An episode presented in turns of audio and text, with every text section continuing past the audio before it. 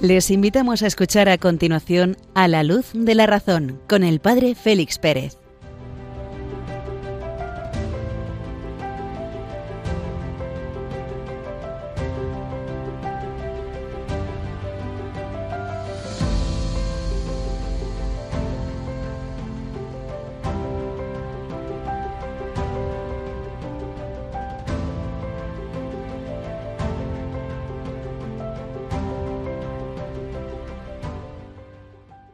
Muy buenas noches, queridos amigos de Radio María, en este día 26 de abril.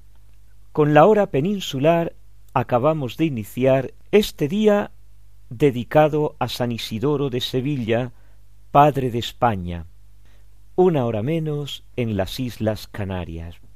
Desde Béjar, en la provincia de Salamanca, os envía un cordial saludo el padre Félix Pérez que os acompaña en esta próxima hora de programación. El gran San Isidoro de Sevilla, el gran arzobispo de Sevilla, polifacético él, filósofo, historiador, músico, teólogo, todo lo que nos podamos imaginar.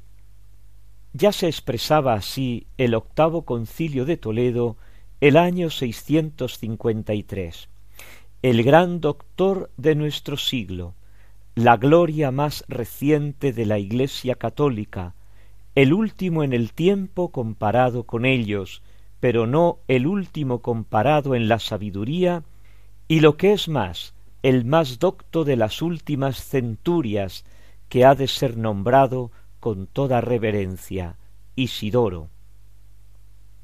Tan grande fue Isidoro ¿Tan grande fue Hispania en aquel momento? Sí. Era en realidad la lámpara que brillaba en toda Europa. En la naciente Europa medieval, el siglo VII miraba hacia Hispania.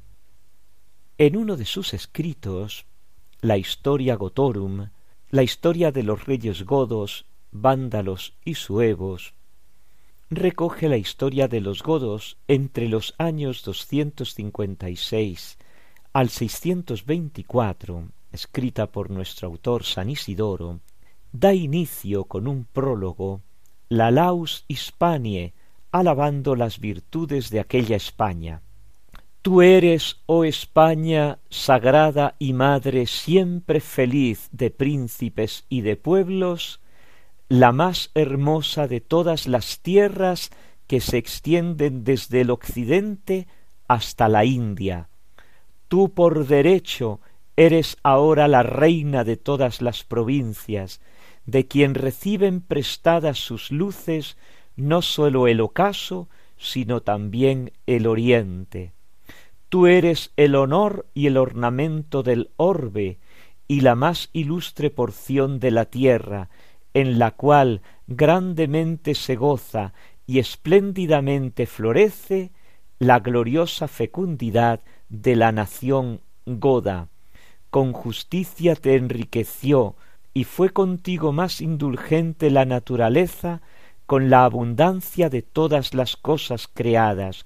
Tú eres rica en frutos, en uvas copiosa, en cosechas alegre, tú te hallas situada en la región más grata del mundo, ni te abrasas en el ardor tropical del sol, ni te entumecen rigores glaciares, sino que ceñida por la templada zona del cielo, te nutres de felices y blancos céfiros, y por ello con razón hace tiempo que la áurea Roma, cabeza de las gentes, te deseó y aunque el mismo poder romano, primero vencedor, te haya poseído, sin embargo, al fin la floreciente nación de los godos, después de innumerables victorias en todo el orbe, con empeño te conquistó y te amó, y hasta ahora te gozas segura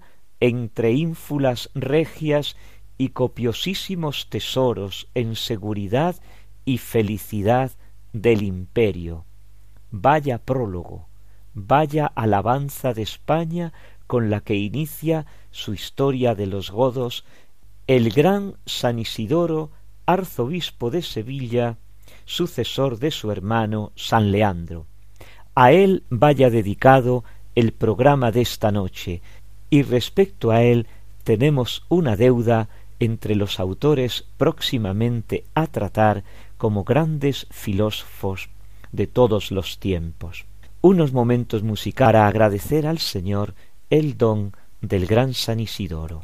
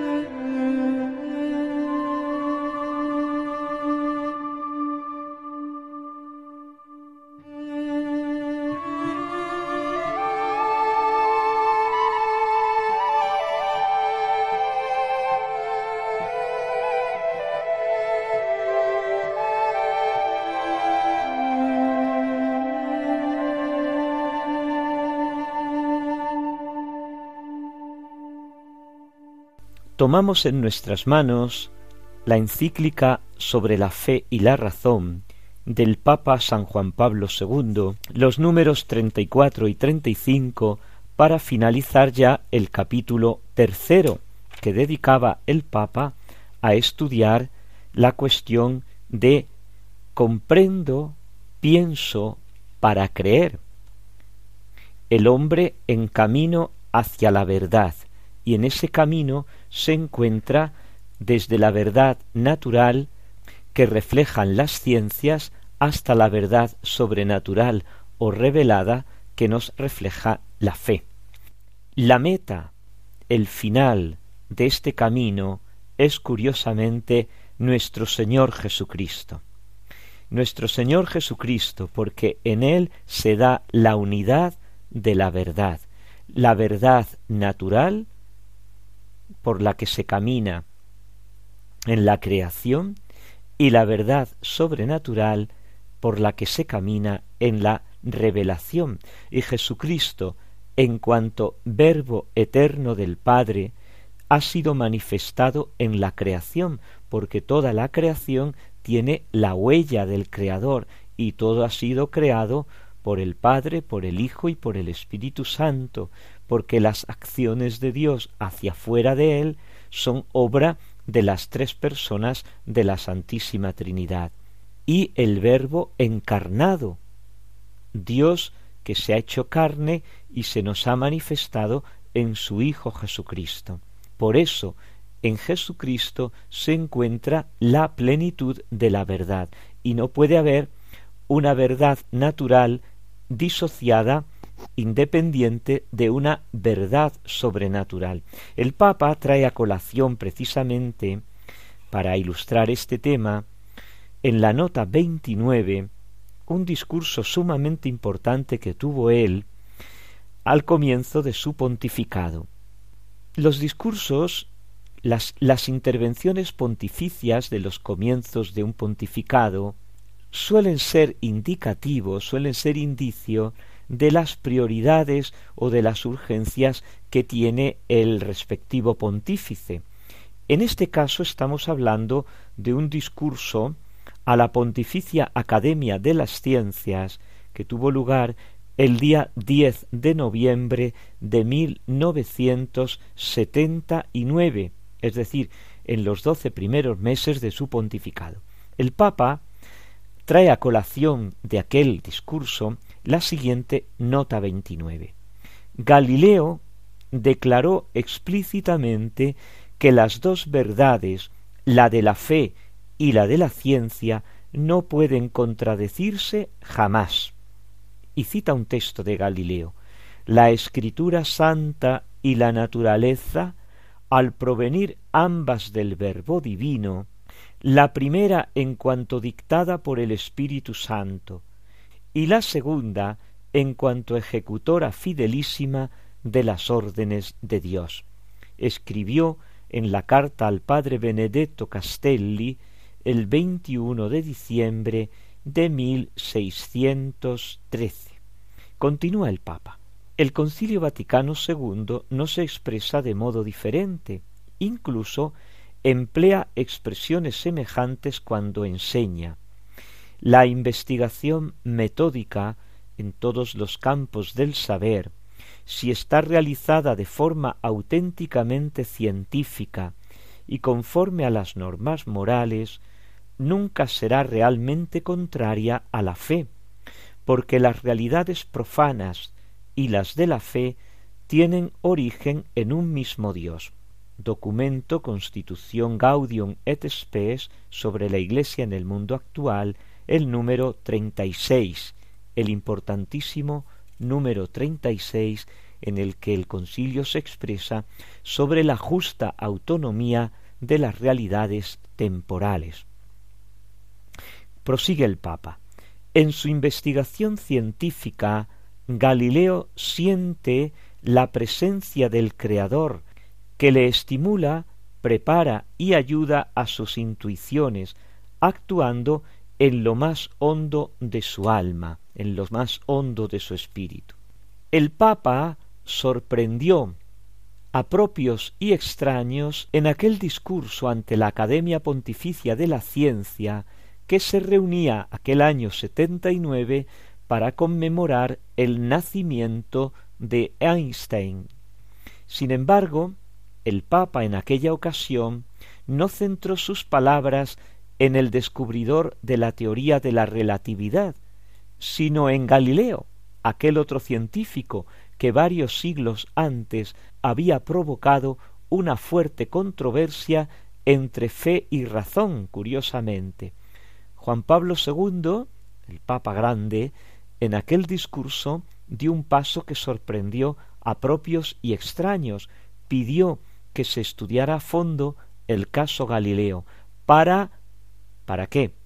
para reconocer lealmente los desaciertos vengan de la parte que vinieren y hagan desaparecer los recelos que aquel asunto todavía suscita, año setenta y nueve, en muchos espíritus contra la concordia provechosa entre ciencia y fe, entre iglesia y mundo, entre razón y fe. Ya el concilio se había expresado así, en esa cita que hemos dicho antes, que prosigue de la siguiente manera.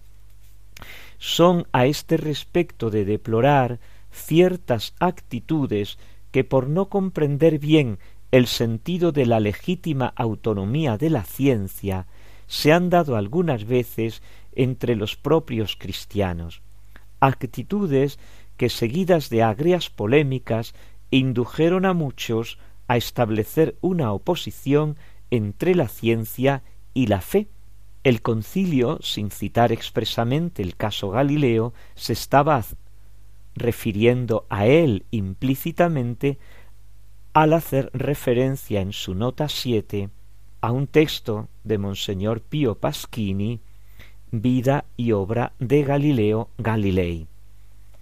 Y al traer a colación el Papa en la encíclica Fides et Ratio esta cuestión, nos da pie para valorar el grandísimo avance que en estos veinte años, del setenta y nueve al noventa y ocho, fecha de la encíclica, ha avanzado la comprensión de esta dificultad y la comprensión del así llamado caso Galileo. Unos momentos musicales y proseguimos en el programa.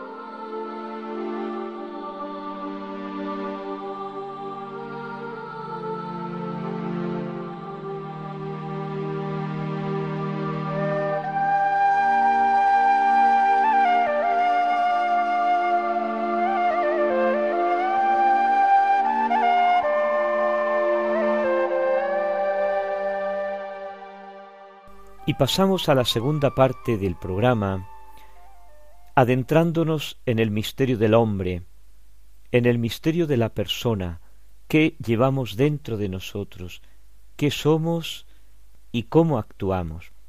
Habíamos visto en los programas anteriores el conocimiento humano, cómo conoce el hombre.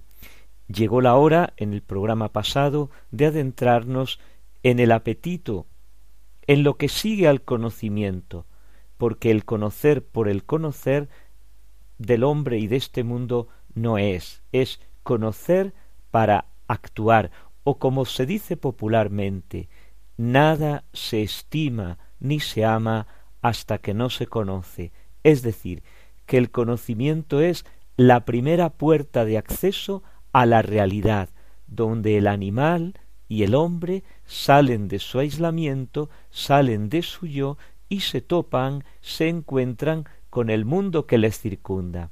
Y ese mundo que les circunda, a través de los sentidos, penetra dentro de nosotros. ¿Para qué? ¿Para que sepamos más? Bueno, puede ser, pero el motivo principal y primario por el que el hombre conoce, es decir, por el que el mundo exterior a nosotros penetra dentro de nosotros, es para que nosotros, tendiendo hacia ese mundo exterior, completemos nuestra incompletez creacional. Nosotros hemos sido creados para algo y tendremos que conseguir ese algo, tendremos que desarrollar. Ese conseguir, ese desarrollar son los movimientos que desde nuestro interior parten hacia afuera. Es decir, que el conocimiento está en función de la acción, en función de volvernos hacia el exterior. Cuando ha penetrado dentro de nosotros un ser, intencionalmente lo solemos llamar, por ejemplo, un bolígrafo, por ejemplo, el canario que está cantando en la jaula que tengo en mi cuarto, por ejemplo, el viento que yo oigo, el sol que brilla y que calienta, cuando estos seres que están fuera de nosotros por el conocimiento penetran dentro de nosotros, ahora dentro de nosotros se produce primero una reacción y segundo una acción vamos a ir viendo qué son esta reacción y esta acción, estas pasiones y estas acciones. Según la bella definición que da Santo Tomás, el apetito consiste precisamente en la inclinación del que apetece hacia un objeto. El apetito es la inclinación, la tendencia hacia, hacia dónde, hacia el objeto, para para poseerlo, para para enriquecerme con ese objeto que yo poseo. Ahora puedo jugar con el canario, porque le conozco, sé que está ahí, ahora puedo disfrutar del viento, puedo calentarme al sol, puedo utilizar mi bolígrafo para escribir.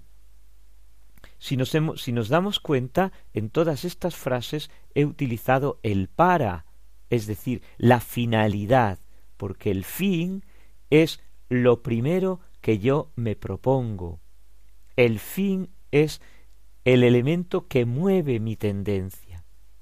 Con el objeto de evitar cualquier confusión, tenemos que advertir que la palabra tendencia se puede entender en dos sentidos como acción o como capacidad activa de la cual nace la acción. En el primer sentido tenemos el ejercicio del tender. En el segundo, la capacidad de tender hacia que supone que yo tengo, porque si no la tuviera no podría desarrollarla. En lo que los clásicos llaman la potencia y el acto eh, son dos términos metafísicos, dos términos filosóficos que en su día explicaremos. La potencia es la capacidad que yo tengo de y el acto es la realización de esa capacidad. Esa capacidad puesta en acto, permítase la permítase la reiteración. Bueno, pues y en la vida psíquica del hombre, en la vida psíquica de cada uno de nosotros, distinguimos principalmente dos tipos de tendencias. Una, las tendencias psíquicas, es decir, aquellas que siguen al conocimiento sensitivo e intelectivo, al conocimiento que nosotros tenemos de las cosas, que nos viene de fuera el conocimiento, que formamos nosotros, como el proceso que ya veíamos en los días pasados, y las tendencias no psíquicas que no vienen de nuestra psicología, que forman parte, por ejemplo, de la vida vegetativa. La respiración, la tendencia al oxígeno, la tendencia a la luz, la tendencia a la comida. Al grupo de las tendencias no psíquicas pertenecen todas aquellas en las cuales no interviene el conocimiento, proceden de la naturaleza misma del ser serían todas aquellas propias de la vida vegetativa, la respiración, la nutrición, la alimentación, es decir, aquellas que mantienen el ser vivo en el individuo, en el yo propio de cada uno de los seres vivos, y en la especie mediante la reproducción. Comienzan en la naturaleza, terminan en la propia naturaleza, y no implican un movimiento exterior, una locomoción que es la propia de la vida animal. Decíamos el día pasado que todos los seres, todos los seres creados, todos los seres por tanto limitados porque son creados, tienden hacia un más, tienden hacia su lugar natural, el apetito natural. Son seres carentes, tienen una carencia, todos tenemos una carencia, porque podríamos decir como que anhelamos nuestro, a nuestro Creador, anhelamos la totalidad y la plenitud de nuestro Creador, y entonces queremos un más, queremos un plus, y de ahí viene, de ahí viene que a la naturaleza del ser se la llame precisamente naturaleza, physis en griego, que tiende a crecer, que tiende a desarrollarse, que tiende a superarse. Y eso es el apetito. Todos los seres tienden a, a nivel normal, pues el agua tiende hacia abajo, que decíamos el, en el programa anterior, el aire tiende hacia arriba, el fuego tiende hacia arriba, la tierra tiende hacia abajo, esos cuatro, esos cuatro elementos de la física griega, o los, los elementos de la tabla periódica y todos los descubrimientos posteriores de la física, de la física actual cómo se interrelacionan las partes de la materia. Todo eso es apetito natural. Y todos los seres, todos los seres creados tienen ese apetito natural, esa tendencia hacia. En el caso de los seres vivientes, entramos en el nivel vegetativo, que tienen la tendencia a la nutrición, la tendencia al crecimiento y la tendencia a la reproducción. Y luego en el nivel animal se añade la tendencia que llamábamos con Aristóteles locomotiva, es decir, que no encontrando el alimento, no, no, encontrando la completez propia en sí mismo, enraizados, como son los vegetales, tiene que moverse, es como si las raíces se como si el, el ser vivo se desenraizara de la tierra y se moviera la capacidad locomotiva. No teniéndolo dentro de sí, tiene que buscarlo fuera. Todo esto enmarcado dentro de un apetito natural genérico, que es el fundamento de todo apetito. En los seres vivos vegetales lo vemos, en los seres vivos animales vemos ese apetito sensitivo, y en nosotros, pues tenemos el apetito sensitivo y el apetito intelectivo, el que tenemos en común, comunicamos con los, con los animales, y el propio nuestro, que es el apetito intelectivo del alma espiritual. Observamos, por tanto, un apetito genérico, apetito natural, que se va como desdoblando, que se va creando, que se va como desdoblando, que se va desarrollando en apetito sensitivo que comulgamos, que tenemos en común con los animales, y el apetito intelectivo propio nuestro, propio del ser humano. Pues bien, a este apetito sensitivo, a este apetito intelectivo, lo llamamos apetito elícito. ¿Elícito qué quiere decir? Que proviene, que brota de, que sale de, que te hace salir de ti mismo para dirigirte hacia. Eso es ilícito. Ilícito que te hace salir de ti mismo para dirigirte hacia. Pone en movimiento. Las tendencias psíquicas no son simplemente naturales, la piedra no se mueve, cae sencillamente. El aire se dirige de acá para allá, pero no se modifica. Sin embargo, en el animal y en el ser humano hay una modificación interior, que es el conocimiento. Penetra la realidad dentro de mí y me hace caminar hacia aquello que. Y en ese caminar hacia aquello que es donde nos encontramos una primera clasificación de las tendencias psíquicas. Como hemos visto que hay dos tipos de conocimiento, el sensitivo y el intelectivo, habrá también dos tipos de tendencias, las tendencias sensibles o apetito sensible que sigue del que viene del conocimiento sensitivo, yo que veo estas fresas tan buenas que me están resultando atractivas y que tengo hambre y que me gustan las fresas, pues voy, las lavo y me las como. Y las tendencias intelectuales o voliciones la elección, por ejemplo. Pues tengo fresas, pero es que también tengo cerezas y es que también tengo una sandía. Como tengo mucha sed, pues yo creo que lo mejor va a ser la sandía.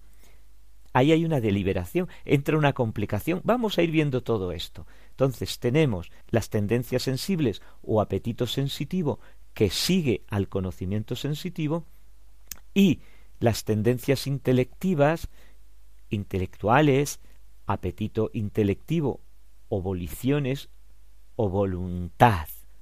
Ya tomamos por primera vez nota de que entra la palabra voluntad. Ahora bien, cuando penetra dentro de nosotros un objeto del mundo exterior, inmediatamente hay una valoración. Lo veíamos en el, en el lo veíamos cuando estudiamos el proceso del conocimiento. Hay una valoración. En el mundo animal hablábamos de la estimativa, que era el lugar donde terminaba el conocimiento sensitivo, que estimaba, por comparaciones, por memoria, por el instinto, que esto me viene bien, que esto me viene mal. Esa estimativa, al pasar al nivel humano, la llamábamos cogitativa, porque eh, compara, porque criba, ¿eh? y ahí decíamos que era donde se podía tocar, donde se tocaban el nivel de conocimiento y el nivel de apetición. Es decir, que el ser humano no son compartimentos estancos, como cerrados, como habitaciones incomunicables de, de, de, de una estructura de, una estructura de habitacional, iba a decir, pero si son incomunicables, pues no hay habitacionabilidad que valga. No. En el ser humano, en el, en el mundo animal, en el mundo de la vida, todo se comunica, todo se interrelaciona. Por eso, teniendo su diferenciación clara, conocimiento es una cosa, apetito es otra, pero hay como hay una cierta permeabilidad en la estimativa, en la cogitativa, donde se valora por primera vez el objeto del conocimiento y surge el segundo elemento fundamental de, la estructura de la vida animal. Esto es bueno, esto es útil, esto es malo, esto es nocivo. Hasta ahora no habíamos tocado los conceptos de bueno, útil, malo, nocivo. ¿Por qué? Porque nos habíamos quedado en el plano cognoscitivo, cuyo objeto, cuyo objetivo es la verdad o la falsedad.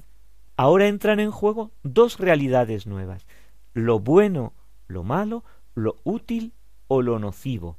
Y entrando lo bueno, lo malo, lo útil y lo nocivo, vamos a descubrir que dentro de nosotros hay y dentro del mundo animal dos facultades, dos potencialidades, dos estructuras.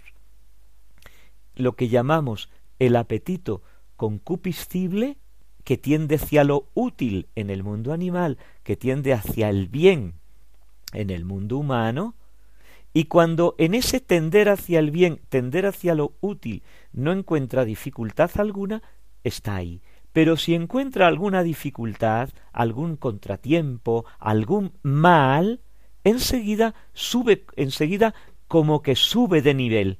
Y tenemos una segunda facultad, porque hay que explicar de dónde viene ese segundo acto, que es la resistencia, la fortaleza, la esperanza, el ardor, el esfuerzo. A este a esta capacidad la llamamos el apetito irascible la estructura irascible.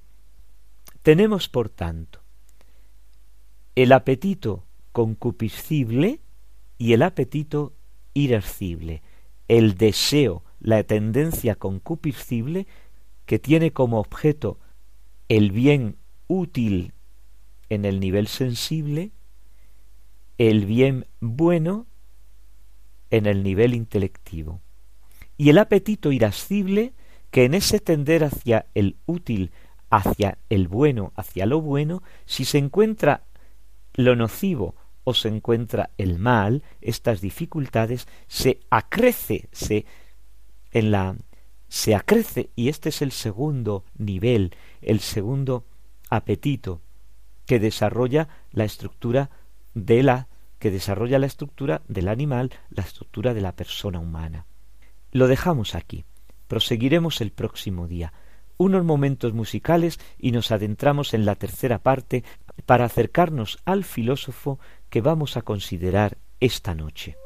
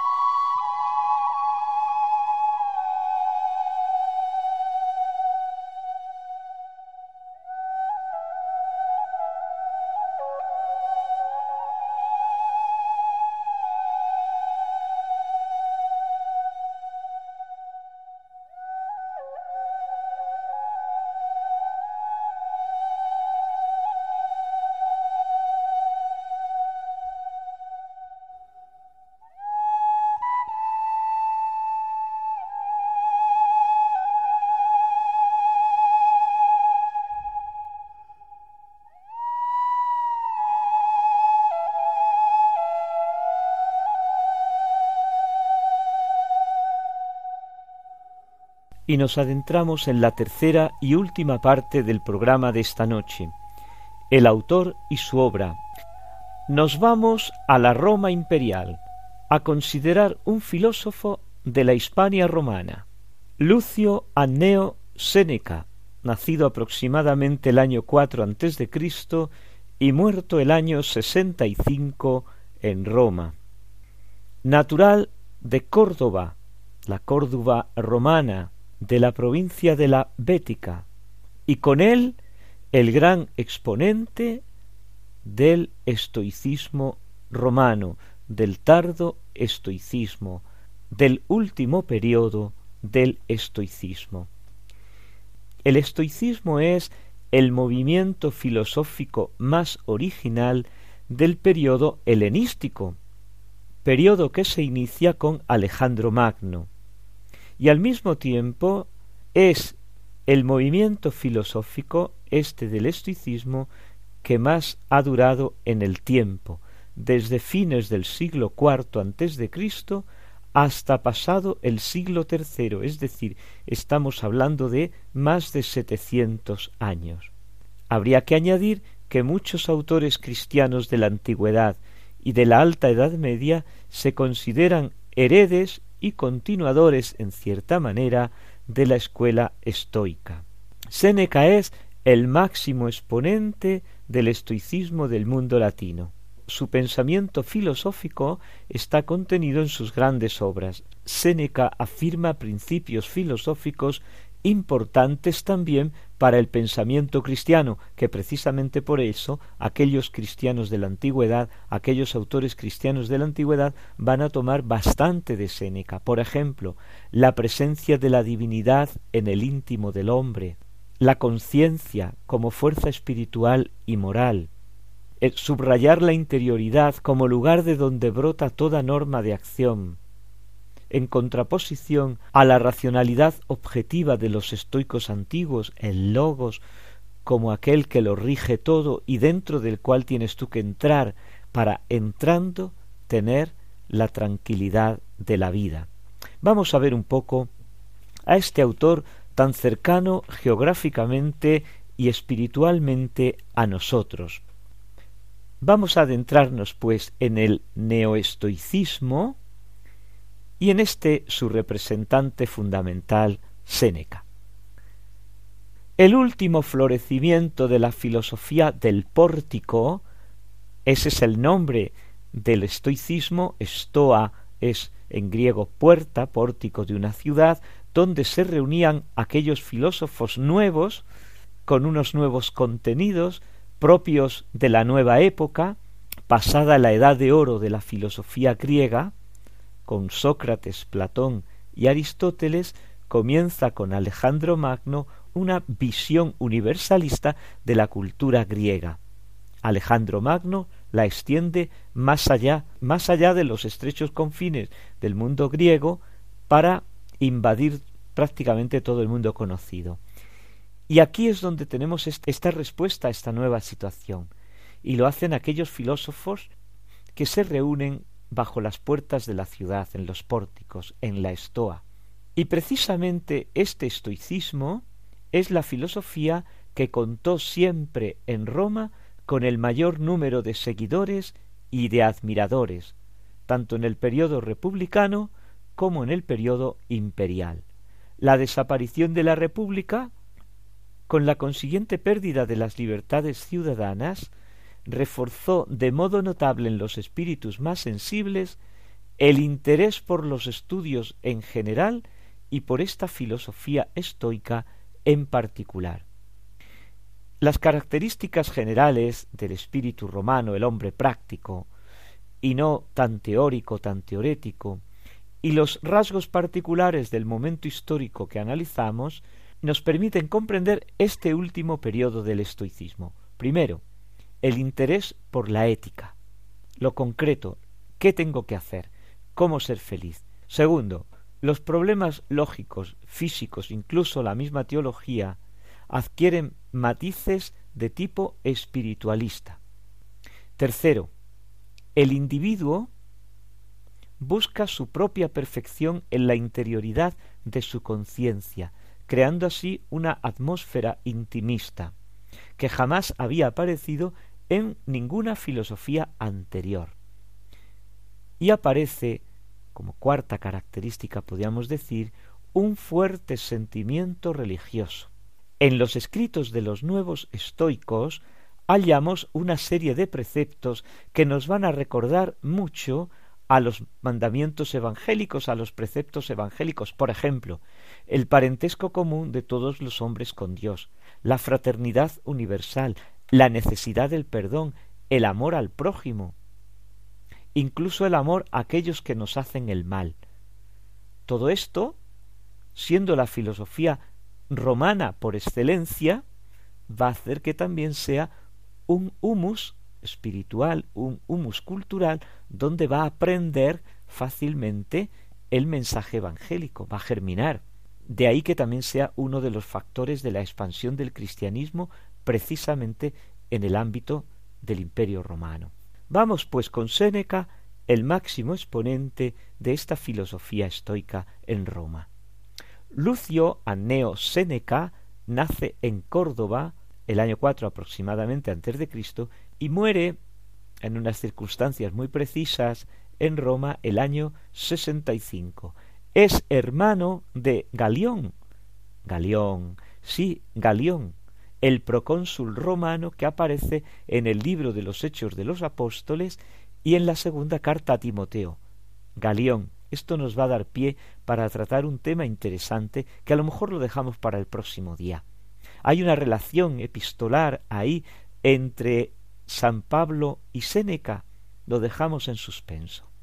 Pero lo cierto y verdad es que el galeón del que habla San Pablo en la carta segunda a Timoteo y del que nos narra San Lucas en los Hechos de los Apóstoles es hermano de Séneca, los dos en la primera línea de la política del imperio romano.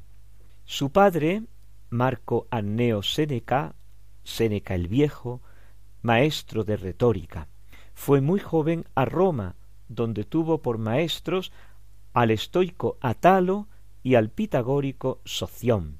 Se distinguió enseguida en el foro como brillante orador, ganándose las envidias y la rivalidad nada menos que de Calígula. Se hizo muy popular en el cargo de cuestor, acusado de complicidad. En el caso de Julia, hija de Germánico, fue desterrado a la isla de Córcega por Claudio el año cuarenta y uno, y no se levantó el castigo hasta que, después de la muerte de Mesalina, la emperatriz Agripina, esposa de Claudio, le hizo volver del destierro, el año cuarenta y nueve cincuenta los que tenemos cierta edad nos acordamos de aquella serie de televisión Yo Claudio. ¿eh? Pues ahí, ahí estamos, precisamente en ese contexto histórico. Agripina, la esposa de Claudio, al volver del destierro, le encarga la educación de su hijo Nerón. El año 54, Agripina envenena a Claudio y Nerón es proclamado emperador.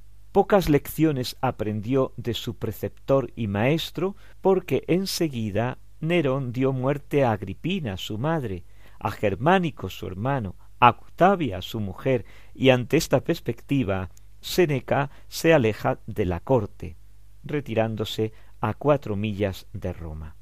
Había estado en la primera línea de la política, en la sombra, gobernando prácticamente el imperio junto con Sexto Afranio Burro, acusado de complicidad en la conjuración de Pisón, su antiguo discípulo, Nerón, el emperador, le ordenó elegir la muerte que prefiriera, y Séneca se abrió las venas en el baño junto con su mujer Pompeya Paulina, muriendo así con tranquilidad estoica, dicen que pronunciando hermosas sentencias. De la rica producción de Séneca han llegado hasta nosotros libros escritos sobre la providencia, de la constancia del sabio, sobre la ira, a su madre un libro precioso, un escrito precioso a su madre sobre la consolación, otro sobre la vida feliz, otro sobre el ocio, de la tranquilidad del alma, de la brevedad de la vida, y especialmente la imponente colección de las epístolas a Lucilio, ciento veinticuatro cartas agrupadas en veinte libros.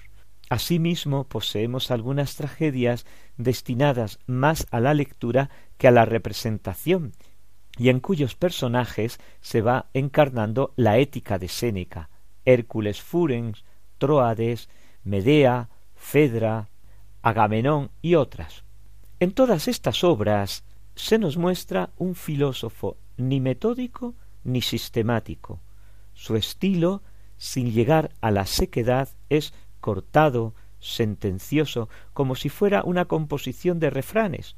No hay escritor de quien puedan entresacarse tantas páginas bellas, tantas sentencias nobles y tantas frases felices. No hay otro tampoco cuyas obras en conjunto resistan menos la prueba de una lectura seguida. Donde quiera se encuentran joyas. Donde quiera se encuentran joyas. Fáltales el primor del engarce. Es un acertado juicio de Menéndez Pelayo. Aunque se mantiene dentro de los cuadros generales de la doctrina estoica, no se sujeta con exclusividad a ninguna escuela determinada. Séneca conserva su libertad, con un poco de escepticismo, de eclecticismo va mezclando cosas, dando amplia acogida a otros elementos, incluso a los epicúreos. A él lo que le interesa es buscar la verdad. Para Séneca la filosofía tiene sobre todo un valor práctico. No es filosofía la que simplemente enseña a conocer cosas, sino la que enseña a vivir bien, a vivir conforme a la virtud, a ser una persona buena. Nada le importa sino lo que le puede hacer virtuoso. No es filosofía la que solamente sirve para la escuela, sino la que sirve para la vida. La filosofía es un bien universal que debe extenderse a todos y que comprende todo.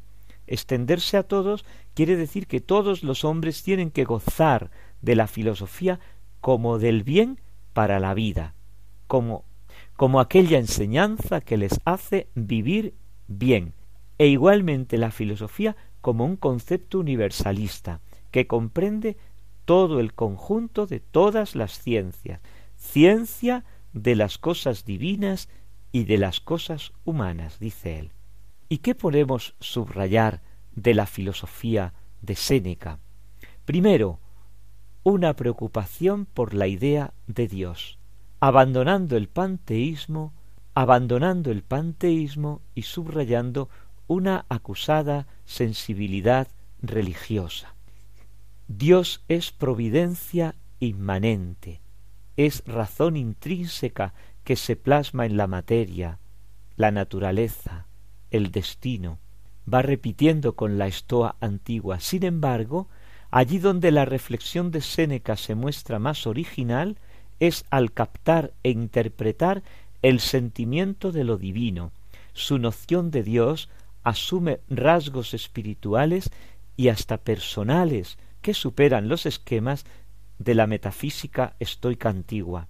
E igualmente en el campo de la psicología, de la antropología del conocimiento del hombre, subraya el dualismo entre alma y cuerpo con unos matices que a menudo recuerdan el Fedón de Platón. El cuerpo es peso, el cuerpo es vínculo, el cuerpo es cadena, el cuerpo es cárcel del alma. El alma es el verdadero hombre que tiende a liberarse del cuerpo para alcanzar la pureza. Como resulta evidente, estas nociones no concuerdan con las afirmaciones estoicas de que el alma es el cuerpo, de que es sustancia espiritual, un tenue hálito de vida, afirmaciones que Séneca reitera por doquier.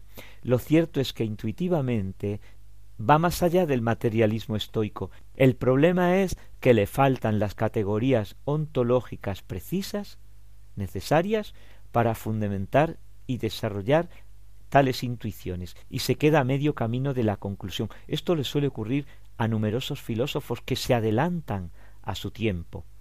y adentrándose en el análisis psicológico del alma, Séneca descubre la conciencia en cuanto fuerza espiritual y moral fundamental para el hombre y la coloca en un primer plano como nadie había hecho antes que él en el ámbito de la filosofía griega y de la filosofía romana. La conciencia es un conocimiento lúcido del bien y del mal, originario e imposible de eliminar. Nadie puede esconderse ante ella, porque el hombre no puede ocultarse ante sí mismo.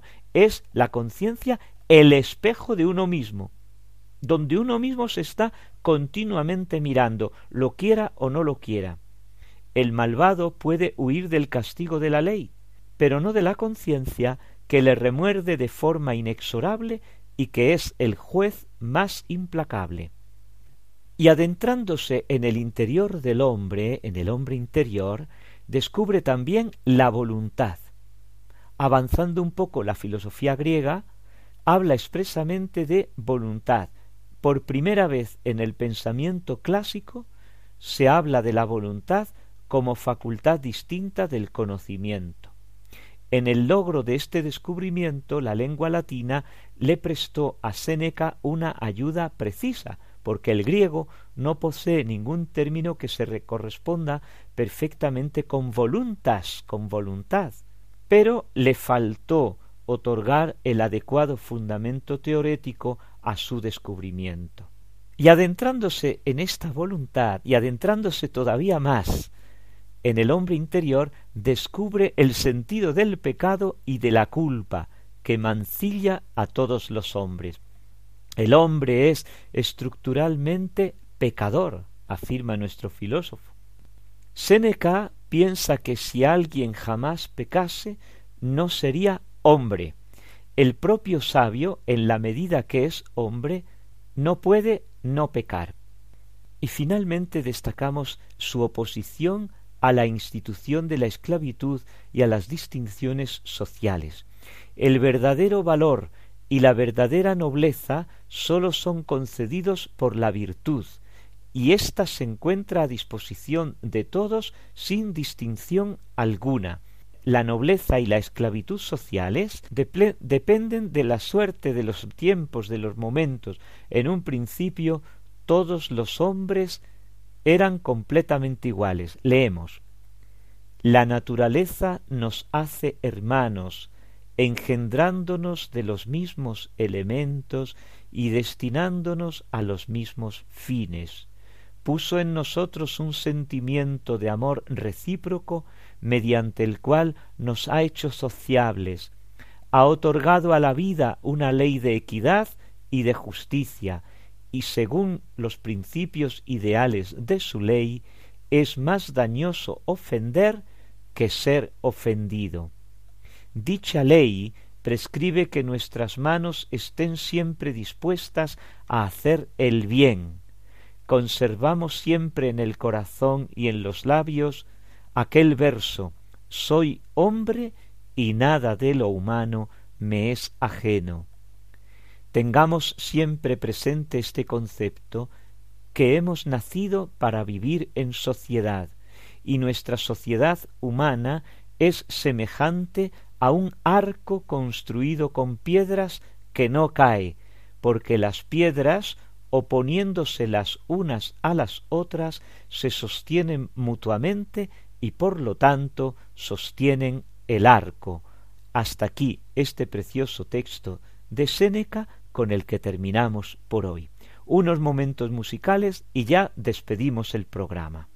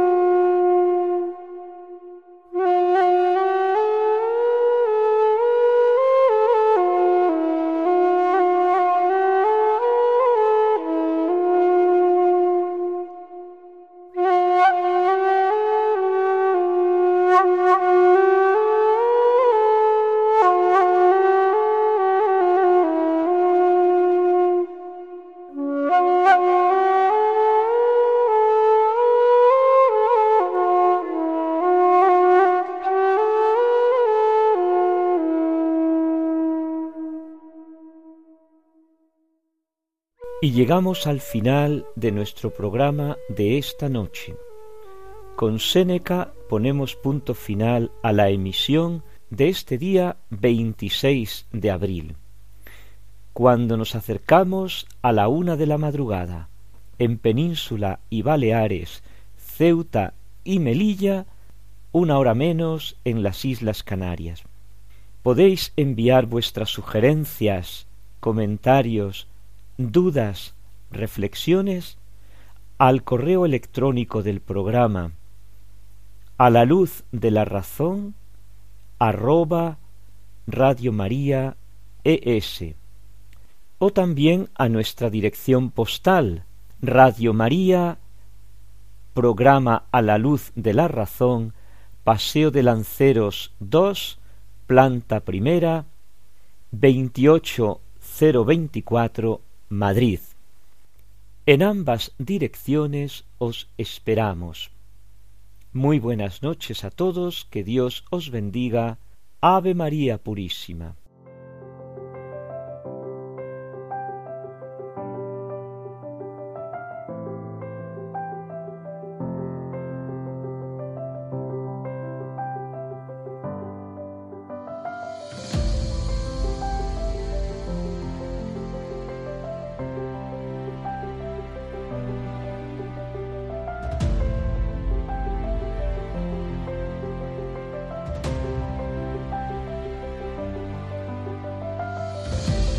Han escuchado en Radio María A la Luz de la Razón con el Padre Félix Pérez.